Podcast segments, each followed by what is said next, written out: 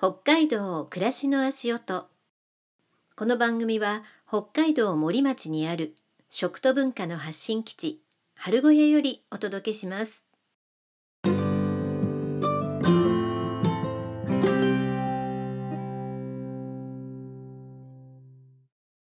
月曜になりました。みみです。今週もよろしくお願いします。1月23日。大寒を迎えてから本当に寒くなっている日本列島。森も今朝はマイナス13度でした。我が家の愛犬プリンも外で用だけ足すと速攻お家に戻ってくる寒さです。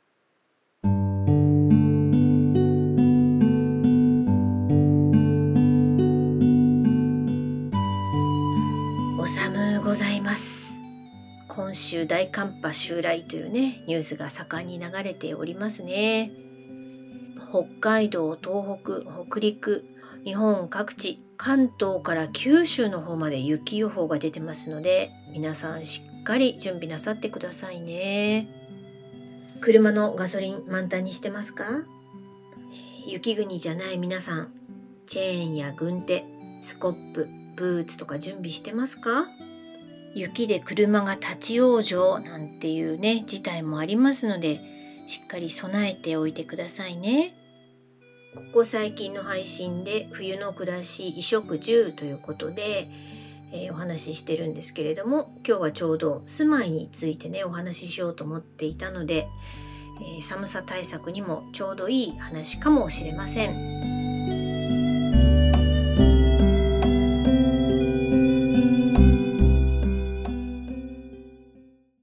冬の暮らし衣食住。今回は住まいです、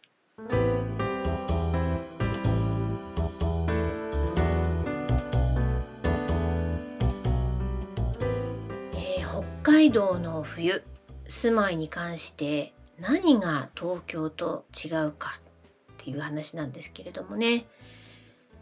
えー、私もいろいろな仕事を経て現在に至っておりましてまあアナウンサーをしてたよ昔ねっていう話はしましたけれども、えー、実は30代の頃賃貸マンションの管理運営の仕事をしていたことがあります。えー、その当時いくつもの部屋のリノベーションに関わってきました。なのでマンションに関しては構造をいろいろ覗いておりますので DIY がね好きな方並みにえ床下とか壁の内側とか天井の中とかね、え、割と見てきている方です、え東京ではマンション暮らしをしておりまして北海道では、え今住んでいる我が家は設計から施工もいろいろ関わらせてもらって自分の好きなように家を建てましたので、え私から見た普通の家と寒冷地仕様の家の違いも含めてお話ししていこうと思います。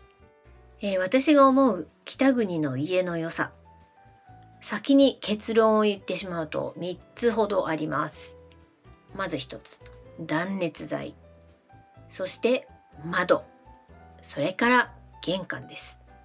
まずね、断熱材ですね。北海道のその今私の自宅を建てている間函館に仮住まいをしてまして函館から森の工事現場に足しげく通ってたんですけれどもその時に、えー、床下壁の内側天井断熱材をこんなに入れるのかと、うん、すごく驚きました。前々回の配信で私が東京のマンションに住んでた時代足先の感覚がなくなって治療に通うほどの冷え性になった話をしましたがあの北海道の家をね建てる時その断熱材をしっかり入れてるその現場を見た時にねいやそりゃそうだよな。あの東京で暮らしてたマンションのあの構造を考えるとそりゃ冷えるわっていうことがねすごく感じられましたね。中古の分譲マンションなんかを買った場合は自分でリノベーションしたりする場合ね、えー、マンションの床を剥がしたり壁を剥がしたりとかって構造を見ることあるじゃないですか。だけど賃貸に住んでる場合ってそうそうあの壁の内側床下天井裏とか見ることないですよね。マンションの床を剥がすとですねコンクリートの上に、まあ、根だって呼ばれるねこう床板を支える木が何本か置かれていてその上に床板があってフローリングやカーペットが敷いてあります。場合によってはコンクリートの上に直接フローリングやカーペットが敷いてあるなんていうこともね、えー、見たことありますね。これはほんと冷たいだろうな冬なっていうね。あの冬の間コンクリートはずっと冷えてるじゃないですか。その冷気が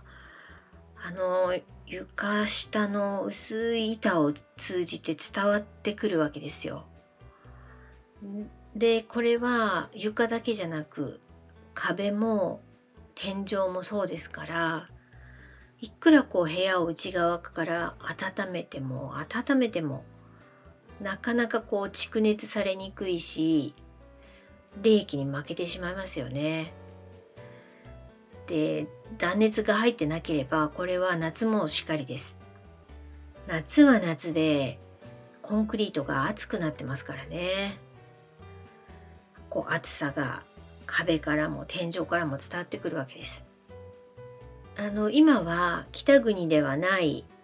マンションや一軒家も最近エコ住宅としてね断熱をしっかりしている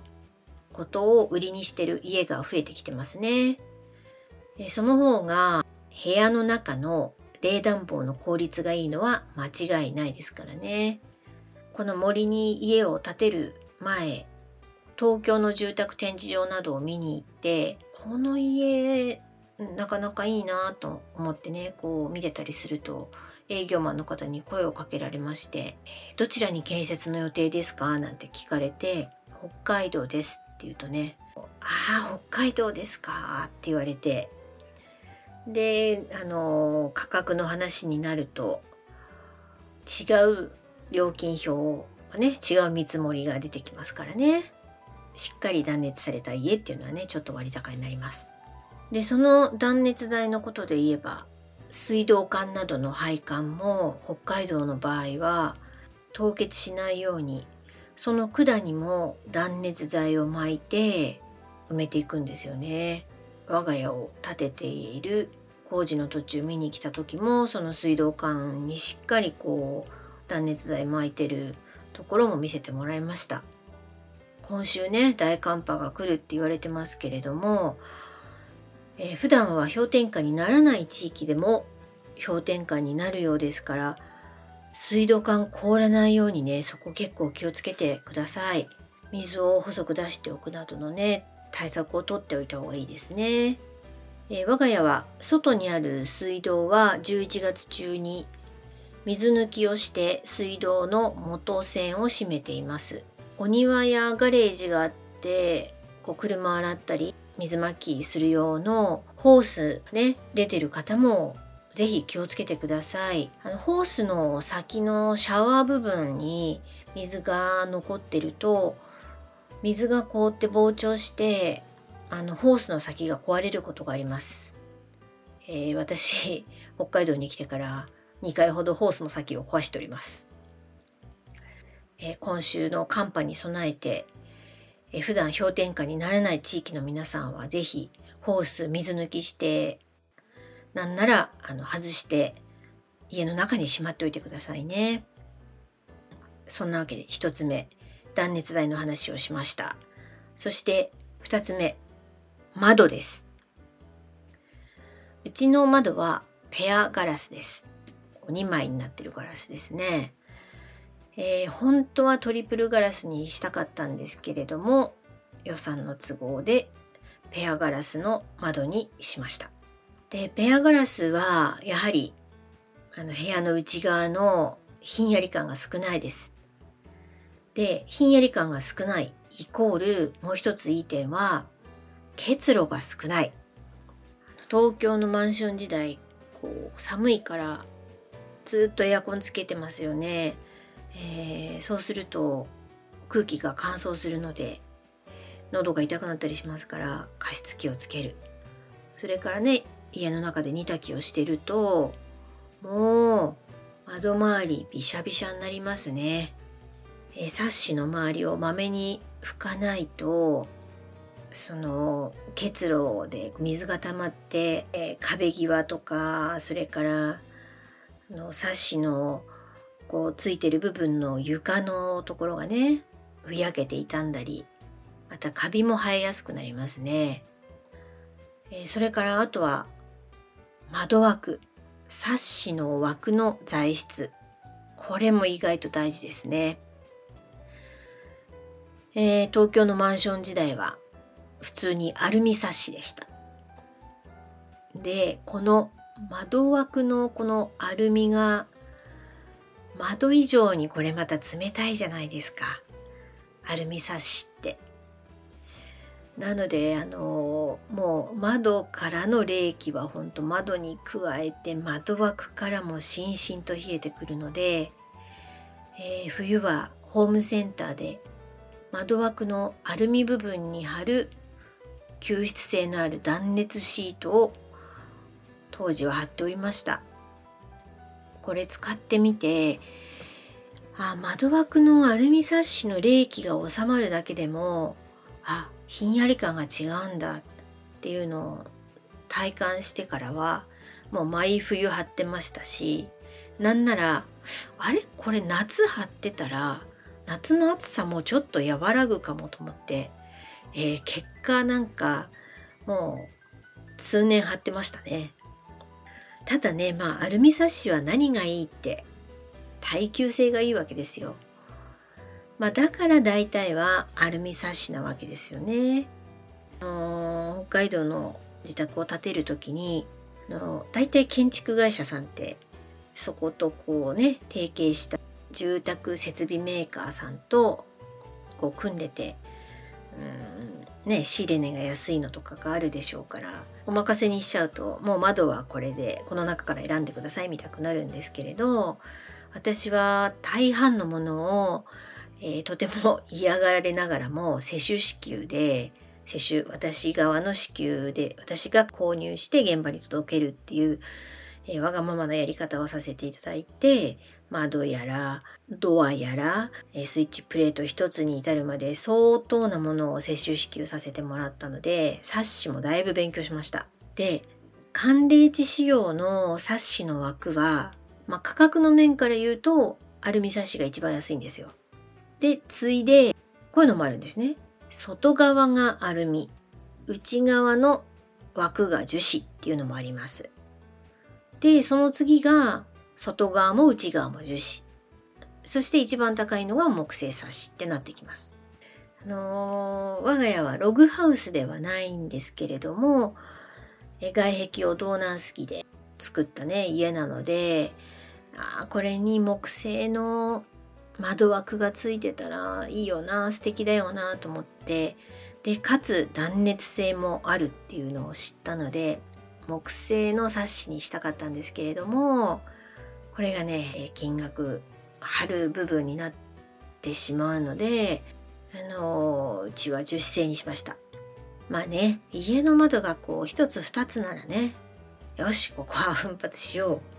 と思えるところなんですけどやっぱり家って窓をいくつも作るじゃないですか。えなので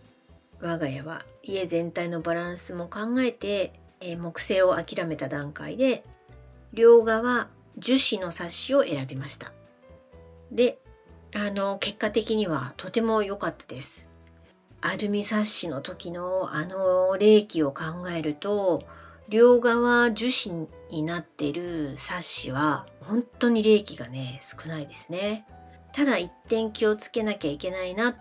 ていうのが耐久性ですね。こう屋根からつららが落ちてきたりしてこう下に氷の塊があったりするんですよ。でそれが雪かきの時に窓枠に当たって樹脂がちょっとペキッとね割れてしまった部分がありますね。えー、まあ、そんなわけで外側も樹脂製な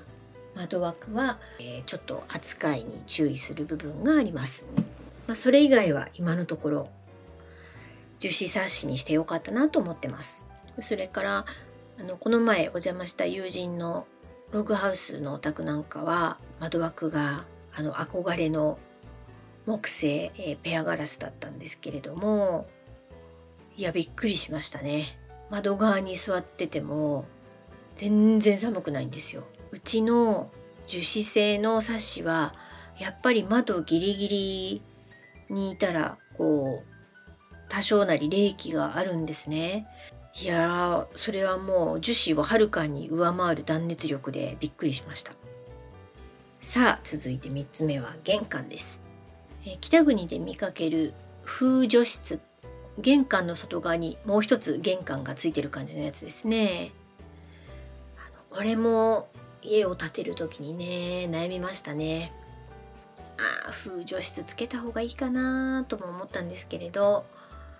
えー、まあ見栄えも割と気にする方なので、えー、結果我が家は風除室はつけずに、えー、玄関上には軒をつけましてそして玄関だけは奮発して木製のドアにしました。うん、これも結果的には正解でした。木製のドアはとてもいいです。ひんやり感がありません。またドアは木製でもそのドアを開けたり閉めたりしますよね。えー、ってなると開け閉めの時に入ってくる冷気も考えて、えー、玄関を開けてすぐのところに1枚壁を立てました。これもね、うん、結果的にうまくいきました。宅急便が来たり薪を取りに行ったりなんやかんやドアの開け閉めって多いじゃないですか。でこれがそのドア開けてすぐこうリビングだったりこう部屋の中廊下だったりとかにその冷気が入ってくるのも1枚こう壁を立ててあることでだいぶこう和らぎますね。えそしてまた東京のマンションの話になりますが思い出すと玄関のドアもあの冬は結露してましたね。ね気密性よく分厚い頑丈なドアがあのついてましたけれどもやはり外からのこう冷気で結露するわひんやりするわで玄関周りってやっぱり寒かったですし、えー、あまりに寒かった時はドアの内側にこうマグネットで布を貼ったりもしてましたね。それからあの道南で内廊下のマンションに住んでるあのお友達がいますけれども内廊下のマンションって冬は暖かいですし夏は涼しくていいですね。まあそんな感じで玄関のドアやその玄関の作りでも寒さ対策になるんだなっていうこともすごくこちらに来て学びました。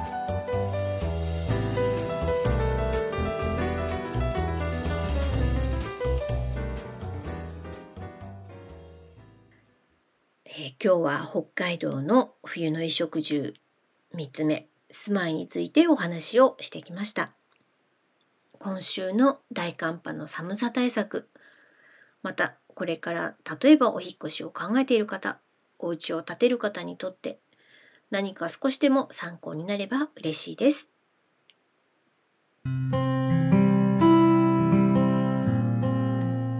ミーミの北海道暮らしの足音毎週月曜配信予定です。番組のインスタもありますので、よかったらご覧ください。今日も最後までお聴きいただき、ありがとうございました。それではまた来週。